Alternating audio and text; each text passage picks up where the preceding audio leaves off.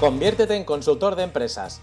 Soy Agustín López, creador de Canal Consultor, el podcast que te trae ideas y estrategias para que te conviertas en consultor profesional. ¡Empezamos!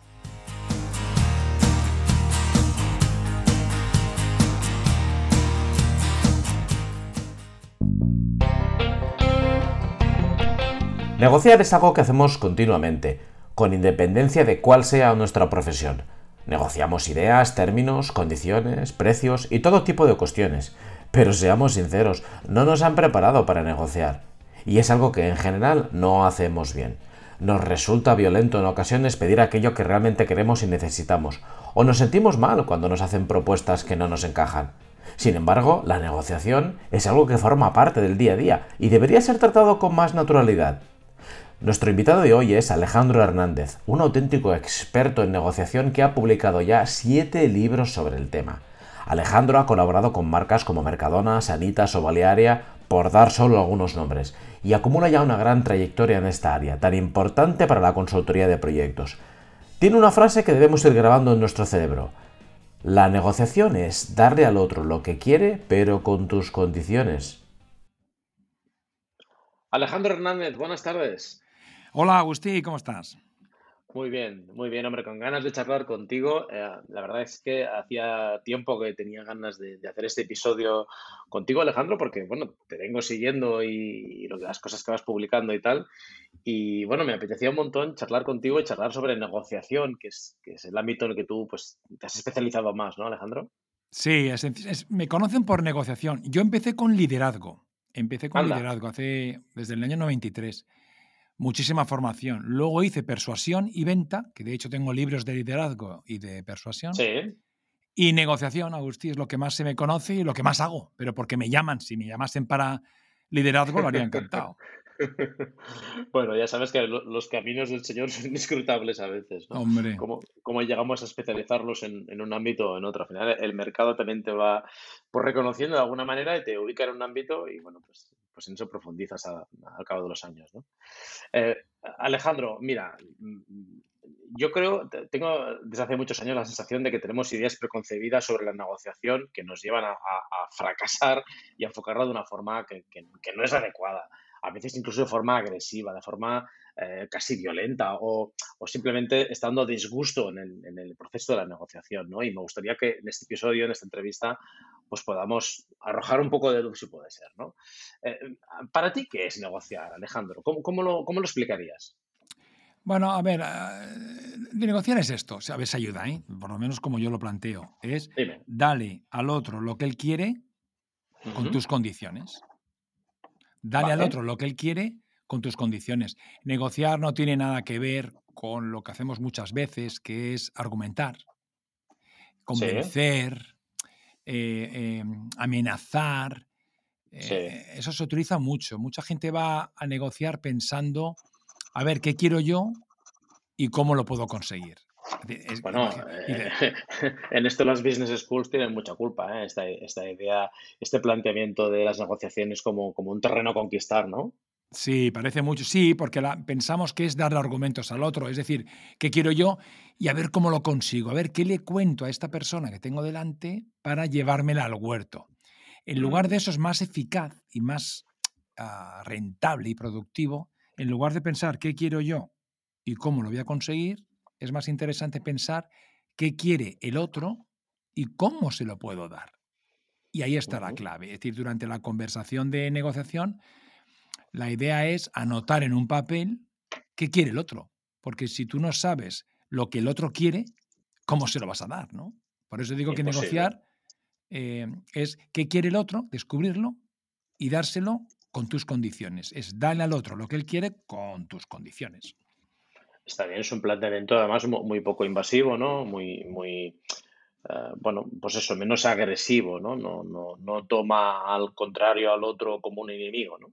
Sí, es un proceso. Eh, negociar, claro, si tú lo ves así como lo que me has dicho, que no es invasivo, es que, claro, en el momento que tú invadas algo al otro, negociando en una conversación normal, el otro sube las defensas. Por eso muchas veces claro decimos, lléveselo, ¿no? Lo del cierre de la venta, lléveselo que le va a gustar. Mi pareja tiene un igual. En el momento que te digan llévatelo, la gente no se lo lleva. Entonces, porque estás privando de la libertad al otro. Si tú privas a alguien de la libertad y no le das opciones, la gente pues dice, pues paso de este hombre, ¿sabes? Pero luego, ser invasivo y negociar no, no tiene nada que ver. Bueno, porque levantan las defensas anti-venta, ¿no? Cuando ya notas que te están vendiendo, entonces nos ponemos todos en alerta para, para, evitar precisamente eso, que nos vendan, ¿no? Hay que vender sin que se den cuenta de que les estamos vendiendo, seguramente. Y eso además es uno, Agustín, exactamente, es uno de los mitos que hay a la hora de negociar, que confundimos la venta y la negociación. Si tú vas ah. a negociar y empiezas a vender, no, una maravilla porque te vendo mi casa, fíjate qué casa más maravillosa, qué vistas tiene. Eso no funciona en negociación. ¿Por qué? Porque ya no hace falta persuadir. El otro ya está en tu casa, con lo cual si está en la casa es por algo. El otro lo que quiere es que acordéis otras variables, que es el precio, forma de pago, quién paga el IBI, quién paga, o yo qué sé, los actos jurídicos documentados, o lo que sea, si se trata de una casa, ¿sabes? O si hay una inscripción en el registro o una o algo en el catastro que está pendiente, ¿sabes? Es decir, que, hay muchas variables. Bueno, sería eso que estabas explicando tú hace un momento de darle lo que quiere, pero hablar de las condiciones, ¿verdad? Y con tus condiciones, exactamente, con tus condiciones. Ni pero ni nada, ni, ni pongas el pero, Agustín. Agustín. Es decir, le das al otro lo que quiere con sus condiciones. Con sus condiciones. Claro. Entonces el otro no, no se va a poner a la defensiva porque va a ver que tú vas a saber qué quiere el otro. Dirá, joder, Agustín viene aquí a descubrir qué quiero yo y el orden de prioridad. Entonces dirá, bueno, pues, pues, vamos a llegar a un acuerdo. Hay una frase que siempre se ha dicho toda la vida, ¿no? Esto de en una negociación escuchar el doble de lo que se habla. ¿Eso es un tópico? Eso es, mira, todas esas frases eh, son, un rollo, porque, joder, eh, eh, parece ser, buscamos atajos. Es como para ligar, tu liga. Fórmulas, pildoritas. Claro, pero son píldoras eh, no lo sé, es, decir, es como voy a ligar, tú mírale a la persona y guíñale dos veces. Esto es como si fuese de Mr. Bean, de José Mota. A ver, sí, la escucha es importante. Lo que nos explica es que cómo, este, por qué es importante y la razón que hay detrás de eso. No es escuchar. Hay mucha gente, Agustí, que escucha, te mira, toma notas para parecer que escucha y no se ha enterado de nada y lo hace por la pose. Y mucha gente... El teatro, solo el teatro. Es el teatro. La gente eh, es como una foto, metiendo barriga, como si fuese Instagram. Porque cuando hablas en público, muchas veces creemos que hablar en público es la posturita, el hola, ¿cómo estáis? Bienvenidos. Eso, eh, este programa de televisión cutre.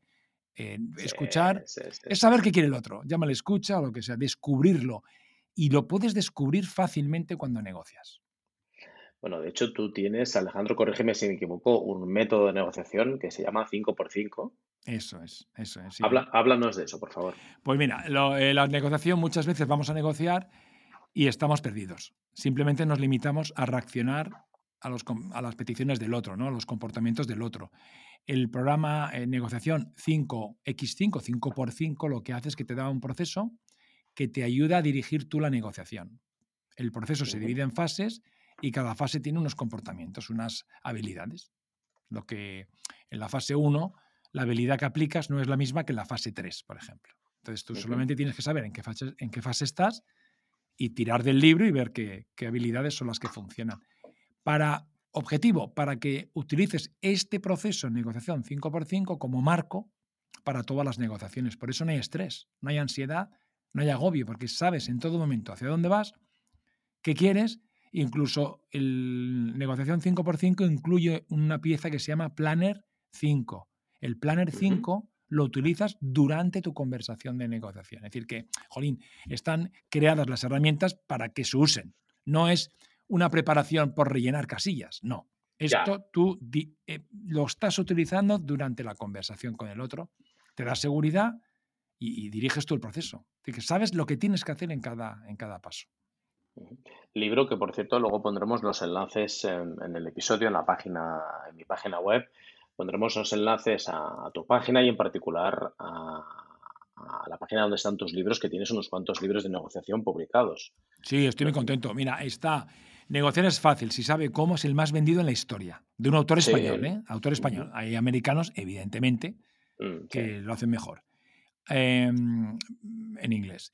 No, el, libro, el más vendido, eh, lleva 14 ediciones, publicado con Planeta. Luego tengo Negociación para Dummies, publicado con Planeta y una empresa americana de Chicago. Y luego tengo el pequeño libro de la negociación, bla, bla, bla, bla, bla, bla. Y así hasta ocho, ocho libros. Vaya tela, ¿eh? Yo, yo ahora justo estoy finalizando la, la, publicación del primer libro y, y, me ha parecido un parto con dolor, así que no, no, me imagino lo que será una cantidad como esa. Oye, pues, pues enhorabuena porque tiene, tiene, su mérito, ¿eh? Muchas gracias. Oye, eh, y, tú además aplicas esta metodología en cursos en empresas, eh, bueno, bastante grandes, todas ellas, o la mayoría de ellas muy reconocidas por el, por el gran público, ¿no?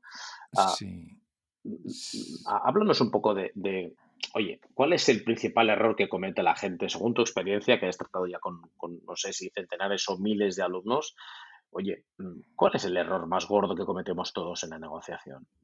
El primero, ya hemos dicho, lo de argumentar, querer convencer, cuando ya no tienes que convencer, tienes que negociar. Y luego hay, hay muchos típicos. Contestar con un sí. Te hacen una oferta, Agustí, que te encanta. Sí. Y que decimos, Agustí, vale, ok, de acuerdo. La experta, el experto negociador nunca contesta con un sí. ¿Ah, nunca. Y lo vemos porque desde el 93 yo tengo unas plantillas y continuamente en negociaciones reales, en cursos y continuamente en observaciones, vemos qué hace el experto. Lo tenemos en, de hecho, en, uno de mis libros aparecen algunas plantillas para que las muestro. Luego, el experto nunca dice sí. El experto nunca contesta con un no. Si te hacen una propuesta que no te gusta, lo natural que esto, esto es una mierda, esto no. No, eso no lo hace el experto, hace otra cosa. Ni contesta con un sí cuando le gusta, ni contesta con un no, ni regatea. Mucha gente cree que negociar es discutir el precio. Claro, sí. El precio no tiene. Eso se llama regatear. sí. Negociar tiene que ver con discutir otras variables. Se negocia por paquetes, no mm, asuntos sueltos. Y la gente negocia casi siempre conforme les piden cosas o le presentan propuestas, las va atendiendo. Eso nunca lo hace el experto. El experto nunca hace un descuento. Hacer un descuento, no te preocupes, te hago un descuentito y lo cerramos. Eso es una cagada porque eso no tiene nada que ver con negociar, tiene que ver con ceder. Cuando cedes, sube la expectativa de poder del otro. Luego, fíjate, ni sí, ni no, ni regatear. Y la última, dividir por la mitad. El experto negociador nunca acepta dividir por la mitad cuando se lo proponen. Y es acojonante porque lo resolvemos así. Oye, ni tus 100 ni mis 200. Va, sí, la mitad. y luego la cagamos diciendo, ¿te parece justo, no? Y utilizamos términos como justicia, libertad, democracia, tal, que ahí ya nos vamos al, lado oscuro de, oscuro de la fuerza. Eso no, cuando alguien te... Ronald Reagan decía, Agustín, cuando alguien explica mucho su propuesta, está mintiendo.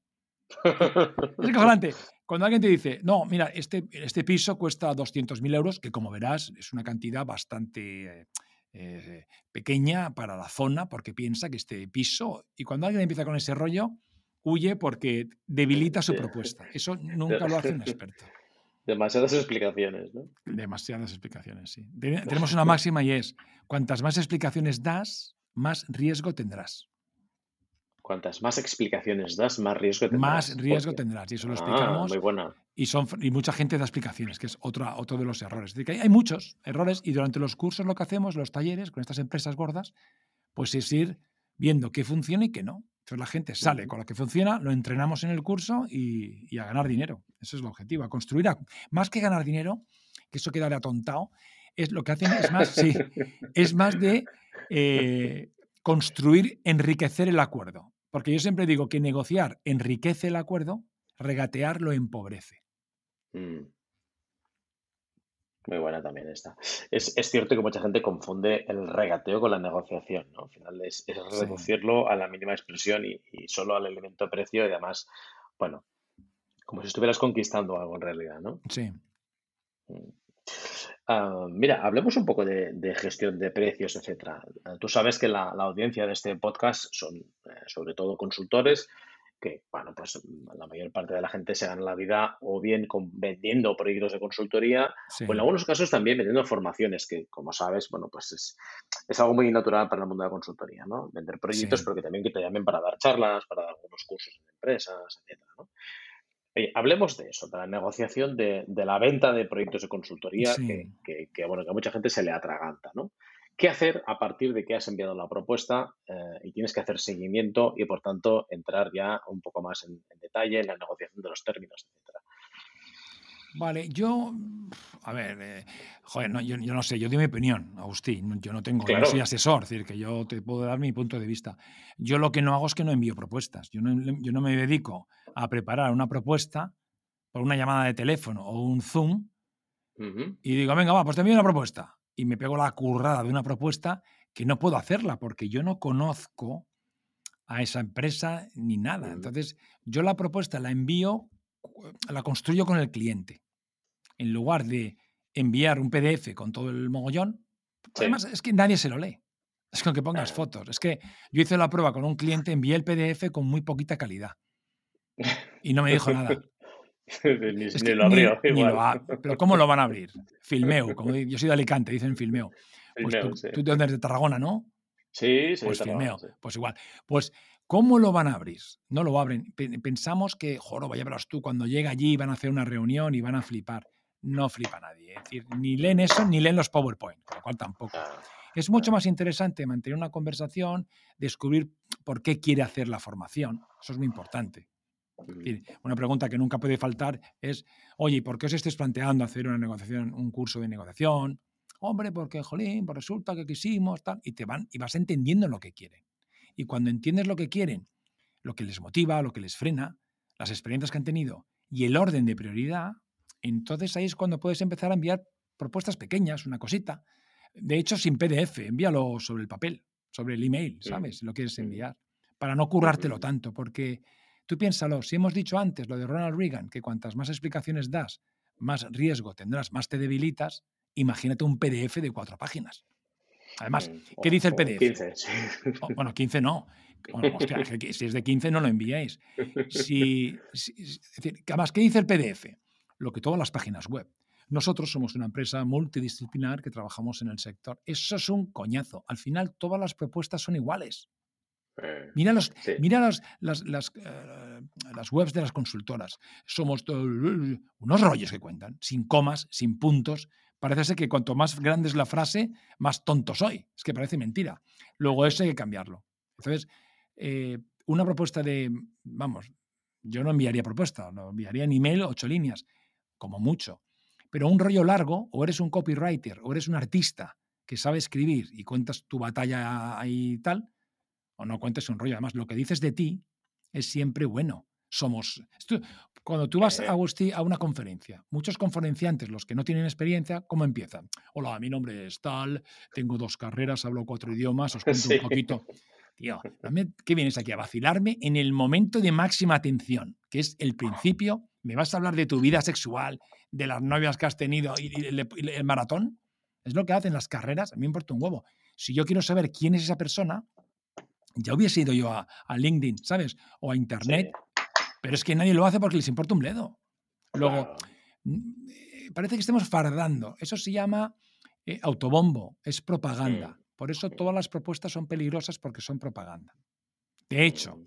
cuando tú me has preguntado los libros, yo caigo en eso. Oh, soy el autor más tonto, tengo cuatro libros, ocho de negociación. claro, es que lo que yo diga sobre mí es, ¿Qué voy a decir? ¿Que soy una tonta, un imbécil? Digo, no, que soy imbécil, mis cosas son una mierda. Luego, por eso hay que tener cuidado con las propuestas.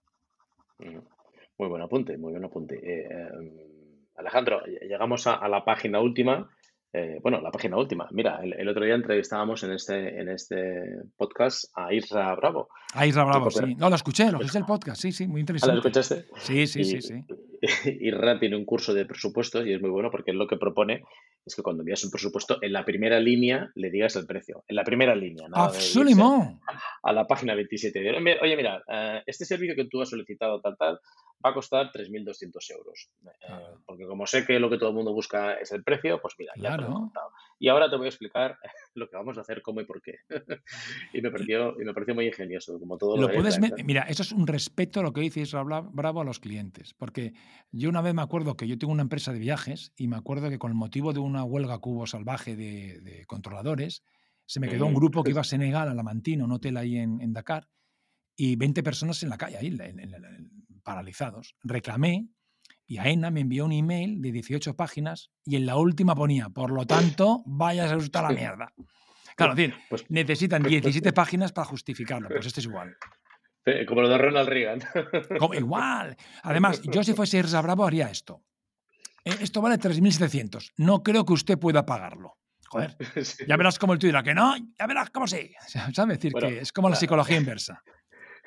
El segundo bloque que propone él es decir, oiga, y además no voy a poder atenderle hasta junio. Ah, buenísimo. Bueno, también, joder, pero a ver. bueno, bravo. Pero no, es un genio. Es decir, a ver, es un genio porque No, no, lo dice, lo hace. Y esto es lo que diferencia a la gente verdadera de la falsa. Hay mucha gente que dice cosas, pero no las hace. Que toma notas para parecer que escucha lo que dijimos y luego eh, deja las anotaciones y los dibujitos en, la, en el pupitre. ¿Sabes? y lo ha hecho para... Pero Isra Bravo, no le conozco personalmente, pero por lo que, por lo que escucho cómo habla, el tío es coherente a, tope y eso da seguridad. Y cuando un cliente ve seguridad, le compra, no te jode. Además, él se diferencia. Yo creo que en su web nunca pondrá somos una empresa multidisciplinar que nos preocupa el cliente. No, te Líderes en, nuestro sector. Líderes, claro. Y, y, lo primero es el cliente, porque no vamos a poner que es lo último. Claro, entonces todo eso todo el mundo lo dice igual. Sí, sí, cierto, cierto, cierto. mira, en el mundo de la consultoría nos pasa una cosa, ¿no? Que normalmente los proyectos de consultoría, pues si duran un cierto tiempo y, se alargan, ¿no? Pues van cogiendo volumen y al final los importes eh, que se mueven habitualmente son, altos. Eh, y siempre, no, no es verdad, siempre no, pero en algún momento sale aquello de, ostras, qué caro. Sí. que, es, que ese momento crítico en las negociaciones, ¿no? Cuando alguien saca ya la frase de, ostras, esto sube tanto, uff, ah, ¿qué hacemos ahí, Alejandro? Porque es donde muchos ahí nos empiezan a entrar todos los fantasmas, vienen los miedos, ¿qué hacemos con esa frase? Vamos a ver, e, esa frase te la tienen que decir obligadamente. Primero. ¿Cómo obligadamente? Siempre. ¿Por qué? La gente dirá, joder, porque lo peor que te pueden decir no es que seas caro. Lo peor que te pueden decir es, hostias, me lo llevo. Mierda, si 10 clientes seguidos te dicen, me lo llevo, ¿qué haces con el precio? Subirlo. Hasta que te digan qué. Sí, es verdad. Que es, caro. decir, ¿qué quieres? Salir a vender y encima que sea barato, que lo compren en módicos. Entonces estarías en Amazon. Tú sobrarías. Primero te tienen que decir que es caro, con lo cual, puta madre. Es como cuando vas a comprar una casa. ¿Qué va en la casa? El tío, pues pido 300.000 y tú, vale, me la llevo. Ostras, ¿cómo se queda el vendedor? Que tenía que haber pedido más. Claro, tío, esto es normal. Con lo cual, y cuando pide más, le dirán que es caro. Luego, primero te tienen que decir que es caro y si no, cambia de profesión. Porque para vender productos baratos, tu sueldo sería más barato, no irías con ese coche de empresa, irías en, metro. Eso por un lado. Dos, es que no hay que dar un precio fijo. Es que te dicen que es caro porque no le facilitas la respuesta al cliente.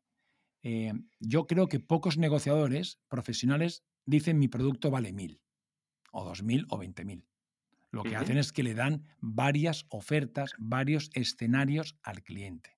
Mira, este producto tienes dos opciones. ¿Cómo hace Netflix? Netflix no te dice, esto vale 2.000. Te dice premium, yo no tengo, bueno, tengo Brexit, pero lo clásico, del amigo del amigo. Es, premium, standard, ¿sabes? No sé qué, y te dan tres, pues igual, oro, plata, bronce, eh, por tierra, mar y aire, sexo, drogas y rock and roll. Da tres ofertas.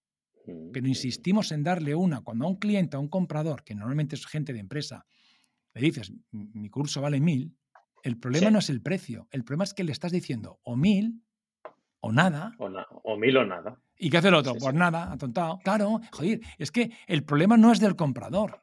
Y yo creo que las, los compradores más potentes de España han venido a mi curso, ¿eh? la mayoría, no todos, ni por supuestísimo que no, pero, joder, yo, yo, yo si sumo los miles de millones que compran en total, porque tengo cadenas de supermercados, de compradores, imagínate. Mm. Y no dan un precio fijo. Oye, yo te, yo te puedo comprar la casa de esta forma. Mira, te podría hacer o este precio con esta fecha de entrega, con esto me lo reparas, el notario, y das escenarios. Eso es lo que hace el negociador profesional. Además, me vengo arriba, Agustín. El, el, cuando te dicen tu producto es caro, deja de vender y ponte a negociar. Cuando te dicen que es caro, y esto lo entrenamos en el curso, es la señal clara que formalmente se inicia el proceso negociador. Cuando te dicen que es caro. Mientras tanto, no negocies. Y mucha gente negocia y hace concesiones durante el proceso de venta, concesiones que se pueden negociar a partir de que te digan tu producto es caro. Lo que nunca hay que hacer es un descuento. Joder, si haces un descuento le estás diciendo al otro que, es lo peor. Es que un descuento es lo que nunca se hace, con lo cual o bajas el precio o te buscas la vida o das opciones, pero no hagas un descuento porque, eh, porque ese es un insulto al comprador. Y todos somos compradores. Entonces, joroba, eso es pues otra, otro mito que existe y, vamos con miedo. ¿Cómo va a ser con miedo a vender tu producto? Es que no puedes ir con... Entonces, no, dedícate a otra actividad. Lo que tienes que hacer es prepararlo de tal forma que le des opciones, que le des salidas al comprador. Pobrecillo, pobre comprador, es que todo le cae a él.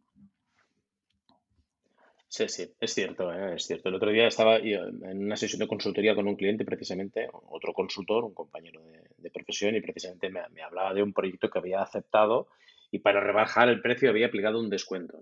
Pues si valía X, eh, un, un 30% de descuento porque el otro no. Y a mí se ponía los pelos de punta, claro, de hombre. No, no, no, no. Pero es que lo que le hagas. Pero es que se hace. Mira, yo los cursos, ¿sabes qué le digo a los compradores? Cuando te hagan un descuento, di que caro. Cuando te hagan otro, que caro. Cuando te hagan otro, que caro. Da igual el descuento que te hagan, di que caro. ¿Por qué? Porque el otro seguirá haciendo descuentos. Entonces, joder, que los compradores vienen a cursos de negociación también. Que no solamente van los vendedores. De hecho, yo tengo más compradores que vendedores, es acojonante. Mm. Claro, la, la, gran distribución en eso es experta desde hace muchos años, ¿no? En, pero, no es que, los márgenes. No aprietan, no, no, eh, es que es otra, otra batalla. No aprietan, es que es su trabajo. Ellos son compradores, un comprador profesional no machaca solo en el precio. Es lo que negocian mm. paquetes y mm. hacen peticiones dentro de un sentido. Están, son, son profesionales, no son cuatro colgados que están, joder, colgados que, no es un niño que está regateando ahí en el puesto que tiene de, chucherías o, un señor en, Egipto, en el, en el Zoco, en el Cairo. Joder, el tío del Cairo, desde los 10 años, está regateando. Luego, ¿cómo vas a, regatear tú mejor que un señor en el Cairo, que desde los 10 años ha visto así varias. Claro. Es imposible. Es imposible. ¿Qué, ¿Has ido a un, a un, curso de, de, cinco horas? Eh, online. No, no, no, no, no, Eso, ah. eso, eso, eso, no le vas a ganar. Eh, eh, Alejandro, un problema que nos encontramos también muy habitualmente en consultoría es ese cliente que negocia sobre la marcha. Es decir, que inicialmente acepta el proyecto o el curso o el, proyecto de consultoría que sea. Sí, sí, sí, perfecto, adelante, empezamos la semana que viene, tal, tal, tal. Eh, y sobre la marcha no lo afronta directamente, pero quiere cambiar los términos del proyecto, el alcance, la frecuencia, lo que sea, ¿no? sin llegar a sacar el tema abiertamente. ¿no? ¿Cómo, podemos gestionar eso? ese cliente que parece que ha comprado, pero que habiendo comprado, insiste en cambiar los términos. Claro que los cambia porque es libre de cambiarlos. Eh, joder, no nos tenemos que sorprender porque ocurre mucho. Tú cierras el acuerdo y luego vas al notario y en la notaría te hacen la putadita, por, lógico. Mm. Es que es así, es que lo, ha hecho mi suegra. Cuando compré yo la primera casa, me quedé yo avergonzado y mi suegra, oye, por favor, taparle el techito del porche y costó en su día 300.000 pesetas. Y dijeron, vale, vale, vale. Y yo salí de la notaría humillado, pero fíjate, aún me acuerdo y la... Humillado, pero con 300.000 pesetas más. Macho, 300.000 pelas, para ganar yo eso tenía que trabajar mucho tiempo. Sí, claro. Y en cinco minutos lo resolvió. Lógico que pide, pero es que es lógico. Eso se llama la técnica, vamos, se llama, le han puesto el nombre de la técnica del salami. Y el salami, si no puedes conseguir el salami entero, pues lo consigues loncha loncha. Eso también lo, claro, lo entrenamos.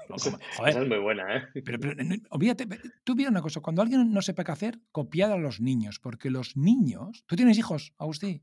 Ay, tengo tres. Tres. Jolín, ¿cómo te piden las cosas? De uno en uno. Los tíos piden una cosa y cuando se la das... Son máquinas, máquinas son de pedir. máquinas. máquinas de pedir. ¿Puedo ir al parque? Vale. ¿Puedo jugar a la Play? Vale. Eh, luego dice, ¿puedo? Cada vez te van pidiendo cosas. Y todos los niños lo piden poco a poco. ¿Por qué? Porque saben que así lo consiguen. Si un niño, te pongo un caso, un niño, y seguro que el oyente, joder, eh, lo, habrá pasado. Y si alguien no tiene niños, ha sido niño, con lo cual no, hay, no, lo tienes claro. No hay excusa. Está viendo la tele y le dices, a dormir. ¿Y qué nos piden todos los niños del mundo? Cinco minutos más. ¿Te suena? Un aplazamiento. Tú fíjate que cabritos, ninguno pide cuatro minutos y medio, ni doce minutos, ni una hora. Piden cinco. Los niños no se conocen. Un niño en Tarragona, un niño en Madrid o un niño en, Lisboa pide lo mismo. En inglés, five minutes more. Es decir, ¿qué quiere decir? Joder, que los niños son los más grandes negociadores del mundo. Si tú no sabes qué hacer, copia a los niños. Piden poco a poco, como el caso que tú me has comentado, porque así consiguen lo que desean. Y esto es lo que hacen los compradores, pues como son como niños. Oye, esto me lo tienes que cambiar, vale. Y se lo cambias. ¿Y cómo se queda? Coño, pues voy a pedir otra cosa. Oye, entiendo que te, me puedes, el pago te lo hago. A mí me dice mucho a veces mis clientes, oye, el pago es a 30 días. ¿Vale? Que no te lo dije. Y yo, vale, no te preocupes. Y cuando le digo, no te preocupes, ¿qué hace el otro? Bueno, pues ahora voy a pedir otra cosa. No es maldad. No han ido, no, no vienen de un, no son extraterrestres los compradores, simplemente que ellos piden cosas porque el vendedor cede. Joder, pues que es, así. No hay, maldad ni enfermedad en el comprador. ¿Tú qué, propones? ¿Ceder en los términos ah, de la venta o, argumentar para ganar terreno? Vale, que vengan a mi curso, porque en mi curso demostramos, Muy buena. Agustín, que vengan porque en el curso nunca cedas ni un descuento, nunca es con J de jamás, nunca, nunca, nunca, porque si cedes en el precio, te van a machacar en el resto de variables y no van a parar nunca. Lo que está ocurriendo es consecuencia de no negociar, sino de ir regateando asuntos sueltos y nunca argumentar. Y lo entrenamos en el curso. La forma de construir una propuesta es importantísimo a la hora de negociar. Y cuando tú haces una propuesta de verdad bien hecha, no tienes que argumentar ni convencer. Es más, puedes ser un cretino y el otro te acepta la propuesta. ¿Por qué? Joder, porque tu propuesta contiene lo que él quiere con tus condiciones. Y cuando le das al otro lo que él quiere con tus condiciones, aunque diga eres un capullo, te va a comprar a ti. Vamos, ¿Cuántas veces habéis comprado algo a alguien que, joder, me cago en la mano, a ver si ya me lo compro y, no le veo más? ¿Por qué? Porque, claro. pues eso pasa, pues exactamente igual. Y entonces, eh, yo, te digo, los, los, compradores, ninguno de los que he visto yo tiene tentáculos, ni pelos, ¿sabes? Ni, cosas raras, ni se les cae. Joder, es gente normal, como tú y yo, y que simplemente, pues, ellos actúan porque tú cedes. Entonces, ni argumentar ni ceder, que vengan al curso. Sobre todo, saber construir propuestas, que la propuesta contenga lo que el otro quiere. Pero es que no escuchamos, simulamos que estamos escuchando y no te enteras que el tío te ha pedido cuatro cosas y ni te enteras. Y luego mucha gente tiene un error y es que ofrece algo que no le han pedido. Cuando tú ah, también es muy habitual. Oye, mira, más te dejo pagarlo en, dos mensualidades. Si el tío no te pide la forma de pago, ¿para qué se la ofreces? Lo que va a hacer es que suba su expectativa de poder y te pida otras cosas. Porque dirá, este tío va sobrado. Y los vendedores tenemos tendencia, voy al límite, Agustín, mira, tenemos tendencia a hacer regalitos. Al límite, invitar a comer a un cliente. ¿Por qué tienes que invitar a comer a un cliente? Si el cliente sabe que le estás no lo, no lo hagas. Primero es una falta de respeto al cliente, que, una hamburguesa o, unos calamares. Al final el cliente ¿qué piensa? Este tío está aquí porque le interesa algo. Y justo llegan los cafés. Oye, por cierto, Agustín, ¿qué te parece? Quería... Es que repetimos la misma chorrada siempre. Yo, yo no lo entiendo. Por eso yo hago la formación, porque eso lo eliminamos totalmente, porque no ayuda al vendedor. No, eso, bueno, es el, es el marketing del chupito que a mí, a mí personalmente me, me, me resulta un poco rancio, ¿no? Porque, bueno, no, eso fue, no, eso sí, nada. En fin, que no. Oye, eh, que, cambiando un poco de tema, Alejandro, eh, tú has innovado o estás innovando mucho en cuanto a los formatos eh, formativos. Tú ahora decías que vengan a mi curso, ¿no? Ahora háblanos un poco de los cursos que, que, que uno puede hacer contigo, pero me gustaría que dedicáramos unos minutos a hablar de Flow y, ah, lo chulo, que es este proyecto, Alejandro. Cuéntanos un poco, a ver. Sí. Vale, la formación. Innovación me obligan, porque yo tengo que ser competitivo para que me llamen, para ser atractivo. Si yo no soy atractivo, no atraigo a los clientes. Entonces, mm. no utilizo PowerPoint. ¿Qué quiere decir? Que me tengo que buscar la vida para poner el foco encima de, los, de los participantes y hacer dinámicas, actividades, juegos, lo que sea, para engancharlos y que la formación sea rigurosa y entretenida. Porque la gente está currando todo el día, está aguantando a su jefe que no tiene escrúpulos, viene a un curso obligado y encima le ponen un PowerPoint y el tío se pone a leer el PowerPoint. pero es lo que, vamos a ver, si tú lees un PowerPoint, les estás demostrando que no saben leer, lo primero, porque coño, si lo has proyectado, o lo lees tú o lo leen ellos.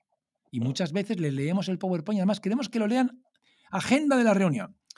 Y empiezas, punto uno, punto dos. Cuando tú vas por el punto 3, el público ya lo ha leído todo. Y encima dirán, joder, leo más rápido que este profesor mm, chusquero.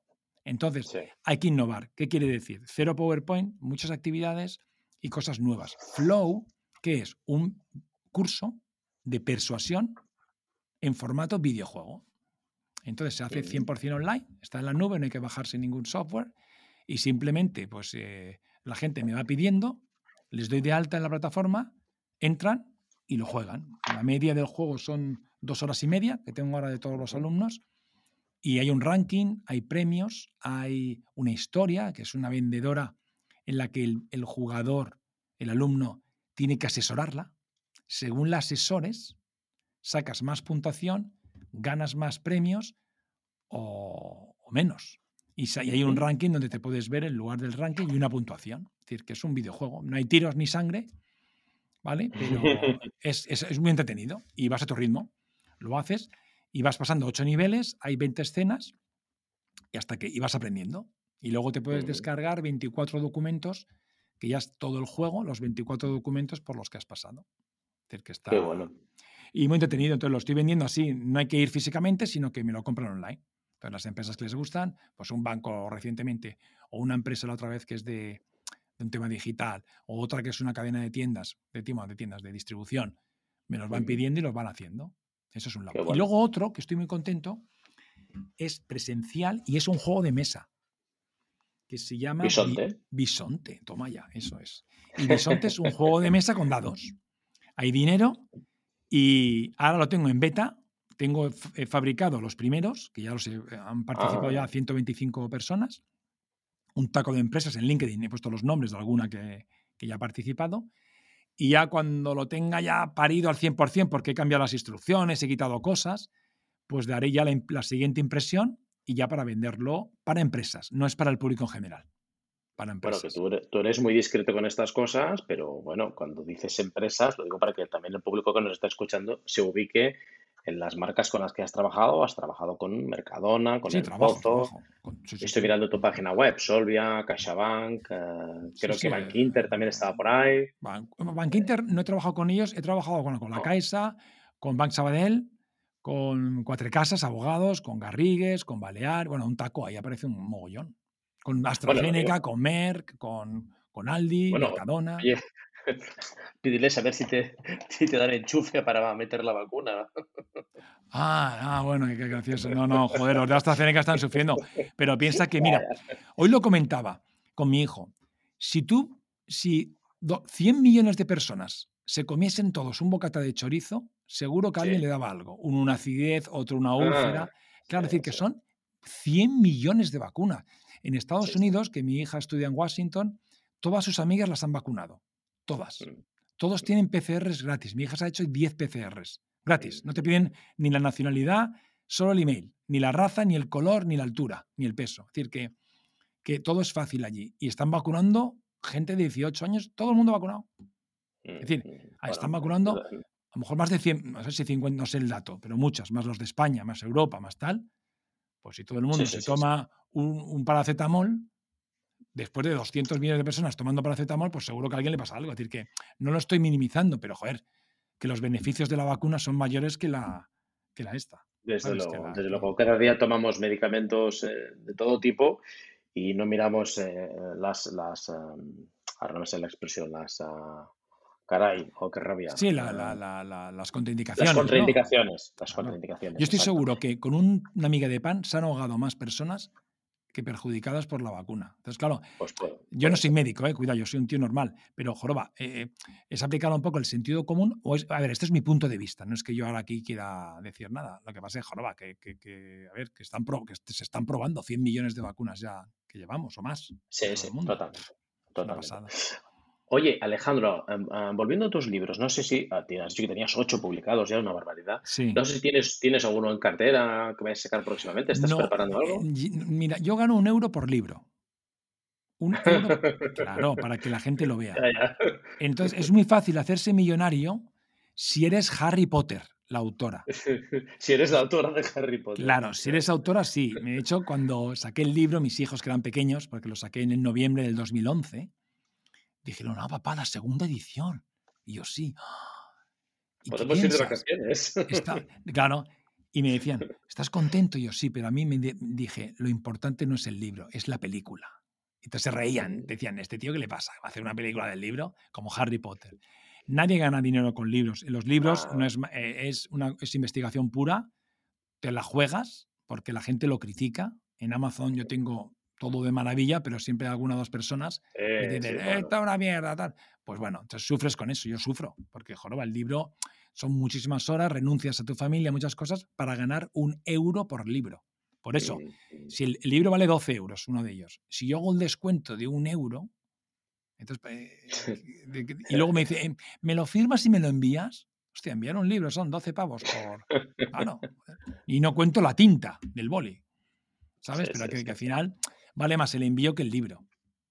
No, bueno, yo, yo pienso que si, si te lanzas a escribir libros, bueno, no tiene que ser por el retorno directo del libro, te tiene que tocar una lotería o tú ser un tío extraordinario, ¿no? Pero lo normal es que se, se tire, se haga una tirada corta y ganes entre, entre menos y nada. O sea que, bueno, No, no ganas. Piensa una cosa, que aparte que luego, imagínate que ganas 2.000 euros.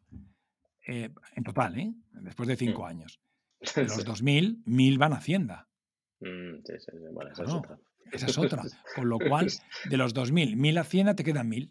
Y de los que te quedan 1.000, pago el IVA, el IBI, el impuesto de la- todos los tributos municipales, el impuesto del alcohol y ahora el del zumo de naranja. Con lo cual, Mm. saco por libro 200 euros. Es decir, voy a pedir a los oyentes que hacer un crowdfunding de estos y que me, me- me- me- que me ingresen algo en la cuenta. Oye, a ver, nunca se sabe, nunca Un se sabe. Eh, mira, me ha, me ha gustado cuando, cuando has explicado cómo fijar los precios, ¿no? Oye, ojalá te digan que eres caro porque eso te, te ayuda a fijar el precio, ¿no? Porque aquí en Canal Consultor publicamos hace, bueno, en febrero, creo recordar, eh, una plantilla de cálculo de tu precio hora, es decir, cómo calcular tu precio hora mínimo. Y hay gente que todavía me pregunta, oye, pero ese es el precio. No, no, ese es el mínimo. Es decir, cómo saber eh, cuáles son los costes en los que tú infieres anualmente de todo tipo, las horas que vas a dedicar a un proyecto, las que no trabajas, las que no facturas, etcétera, para decir, mira, como mínimo tienes que facturar este precio, por debajo de esto vas a hacer el panoli. Bueno, pues con esto pasa un poco igual, ¿no? Una cosa es el, el coste y otra cosa es el, el valor de lo que estás dando, ¿no? Y en el caso del libro es, bueno, es, es dramático, ¿no? Porque Es que bueno, el libro no hay- muchas horas por un retorno mínimo, vamos. El libro lo haces gratis. El libro es por la cara. Que, es decir, un libro tiene mucho trabajo, tiene mucha corrección.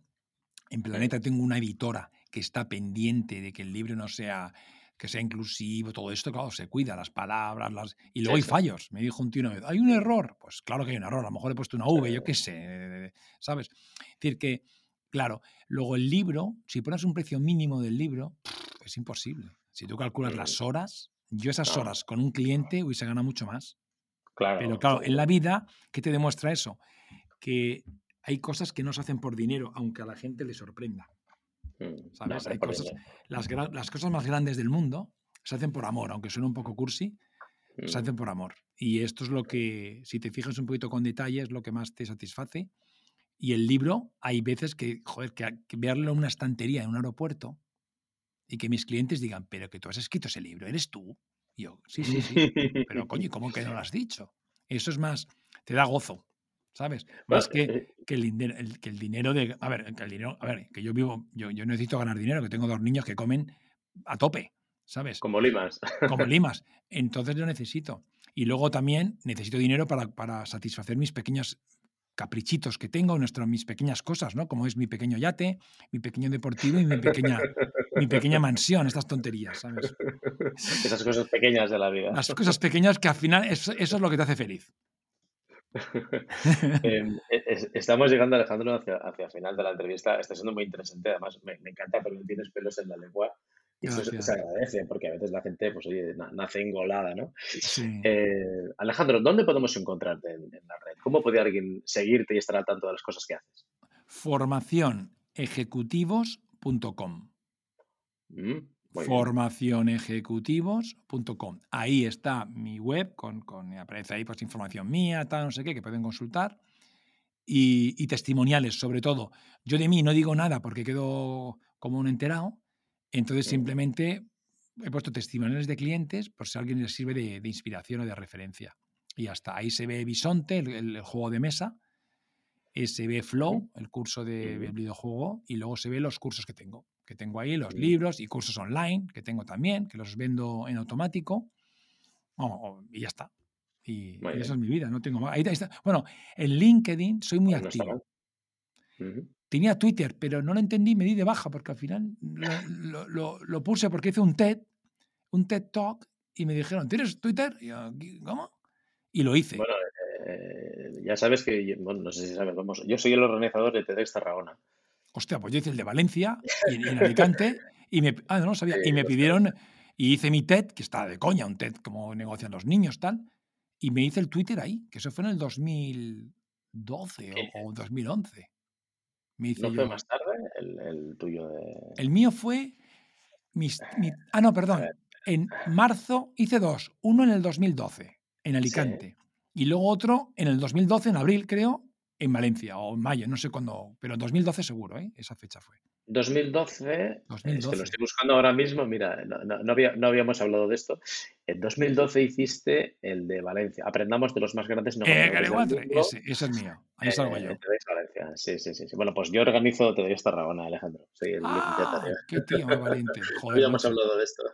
ah, no lo sabía, pues mira, qué casualidad. Pues en el TED me pidieron las que lo organizaban, oye, para ponerlo en Twitter y tal. Y luego Twitter, pues lo dejé. Instagram, eh, pongo cuatro chorradas por si alguien mira, pero vamos, no, ni, soy activo, a lo mejor pongo una cosa cada mes y lo que soy activo es LinkedIn y en mi página web, pues formacionejecutivos.com, ahí está todo. Bueno, para este ámbito yo creo que LinkedIn es una, es una gran red eh, con, mucho menos ruido como por ejemplo Twitter o Instagram, donde hay otros contenidos. Sí, bueno, porque la gente aparece su, empresa, la gente ya no dice chorradas, mm, que Twitter es, es un asco. LinkedIn ya aparece tu nombre y la gente habla con dentro de lo irracionales que somos, ah, con un poquito de sentido común. Y es más, sí, no sé, no hay rollos. Es que los otros son unos ríos que es la leche. Como un pueblo, ¿no? Las la discusiones de los pueblos ahí, o la junta de vecinos, ¿no? Bueno, y que además es un formato que, por lo menos inicialmente, ¿no? Para informarte, titulares, tal, está bien, pero, pero desde luego no, se ha demostrado que como foro de debate, pues, pues no, porque polariza las opiniones y Eso es. Yo LinkedIn me va bien, me, vendo en LinkedIn eh, para tus oyentes. A mí LinkedIn me llegan muchos mensajes, es continuo. De hecho, si me llega un mensaje, cada vez que me llega un mensaje digo, cojonudo, una venta, a ver qué quiere. Mm. Hola, he comprado tu libro y me gusta mucho. Joder, ¿para qué me Eso me da rabia. Digo, joder, qué mierda de mensaje. Porque los mensajes siempre son, oye, que nos gustaría con lo cual, a mí LinkedIn como herramienta de ventas me funciona bastante bien. Es decir, que, es una inversión. totalmente. Vamos, Y encima es gratis, es que joder, lo de LinkedIn es la leche. Aquí en Canal Consultor tenemos pendiente de tratar este tema a fondo porque nos encontramos continuamente con compañeros de consultoría que, no saben qué hacer en LinkedIn más allá de, lo más elemental, ¿no? Abrir una ficha, pedir estas recomendaciones que, pues, que al final son un poco absurdas porque todos nos recomendamos. Sí. Eh, bueno, la gente no sabe exactamente cómo, cómo trabajarlo y cómo se ve repartido. Tenemos que tratar un día este Ahí, tienes en Barcelona a Alex, López, que es un genio. Sí, lo sé, lo sé. Y David eh, Robisco también es otro, otro genio, cada uno con su estilo, pero que, vamos, ellos, yo con ellos hablo. Decir que, y les escucho. Porque toda esta gente está todo el día ahí encima y sabe de qué va. Sí, y sabe de qué va, exacto, no, no hablan de oídas. Alejandro, em, para terminar la entrevista, oye, a, todos los invitados les pedimos que nos recomienden un libro que puede ser técnico de esta área o puede ser otro libro que por lo que sea a ti te resulte de inspiración. Así que, Alejandro, recomiéndanos un libro, por favor. Sí, vale, mira, yo recomiendo un libro que se llama eh, No gracias, solo estoy mirando. Ajá. No gracias, solo estoy mirando. El libro es No Thanks, I'm Just Looking. Este libro, que está en, español, de, es Ateneo, lo han editado en, ah, en, la Argentina. Ateneo es la editorial. ¿Por qué lo recomiendo este libro? Yo compré un taco. Yo trabajé en Bang Olufsen hace muchos años como gerente para Portugal y para España y compré muchos porque se lo daba a las tiendas. Y, y lo recomiendo porque Harry Friedman, que es el autor, que ya está la mayorcete, yo estudié, yo estudié con, la estudié, yo fui a sus cursos en Chicago, en Illinois, y es un genio, y es un tío que para mí ha sido una inspiración, y el libro es mm, con descaro, es, es, es, con rigor, y, tiene, y no te cuenta la típica cosa de un comercio.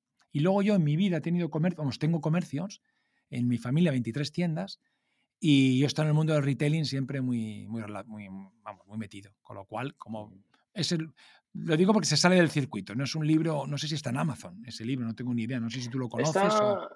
No, no, lo he leído, pero está en Amazon en versión Kindle, estoy viendo. Ah, pues ya está. Pues oye, pues bueno, pondremos el enlace. 3 dólares o. Sí, 3 dólares, sí. 13, 15. ¡Ostras! ¿13-15? Bueno, pero el dólar está a 1,18, es decir, por cada euro te dan 1,18. Tranquilos, que no cunda el pánico. Bueno, y sea como sea, si te ayuda a ganar una negociación, desde luego es una inversión barata. Oye, invirtamos en los autores, Alejandro, porque si no, sí, al final no habrá nadie que escriba nada. Yo compré 20 o 30, yo lo daba en las tiendas, lo compré y aún tengo uno nuevo, que había versión tapa dura, y el plástico se le está cayendo. Es que ni lo he abierto, lo tengo en el plastiquito como reliquia no es que sea oro, sino que yo caso mucho con, con, Harry, ¿sabes? El autor. Y, y muy, un tío simpático, Jorge, un tío que da una formación muy chula y por eso lo recomiendo. Vamos, me... Bueno, pues oye, conserva ese ejemplar porque a lo mejor dentro de un tiempo tienes un pequeño tesoro ah, para tus hijos, además del yate y la pequeña finca. Las pequeñas cosas, la pequeña biblioteca. exacto, exacto, exacto, la, biblioteca de papá. Oye, Alejandro, ha sido un placer eh, hablar contigo en este episodio y saber un poco más del mundo de la, negociación, que, que, bueno, en fin, es alguna habilidad que a menudo dejamos un poco de lado improvisando y, bueno, actuando a veces como patanes, ¿no? Así que, oye, de verdad, muchas gracias por esta entrevista y, bueno, pues por no dejarte nada en el tintero. Muchas gracias a ti, para mí ha sido una alegría charlar contigo y, nada, aquí me tienes cuando quieras. Venga, un abrazo muy fuerte, Alejandro. Un abrazo.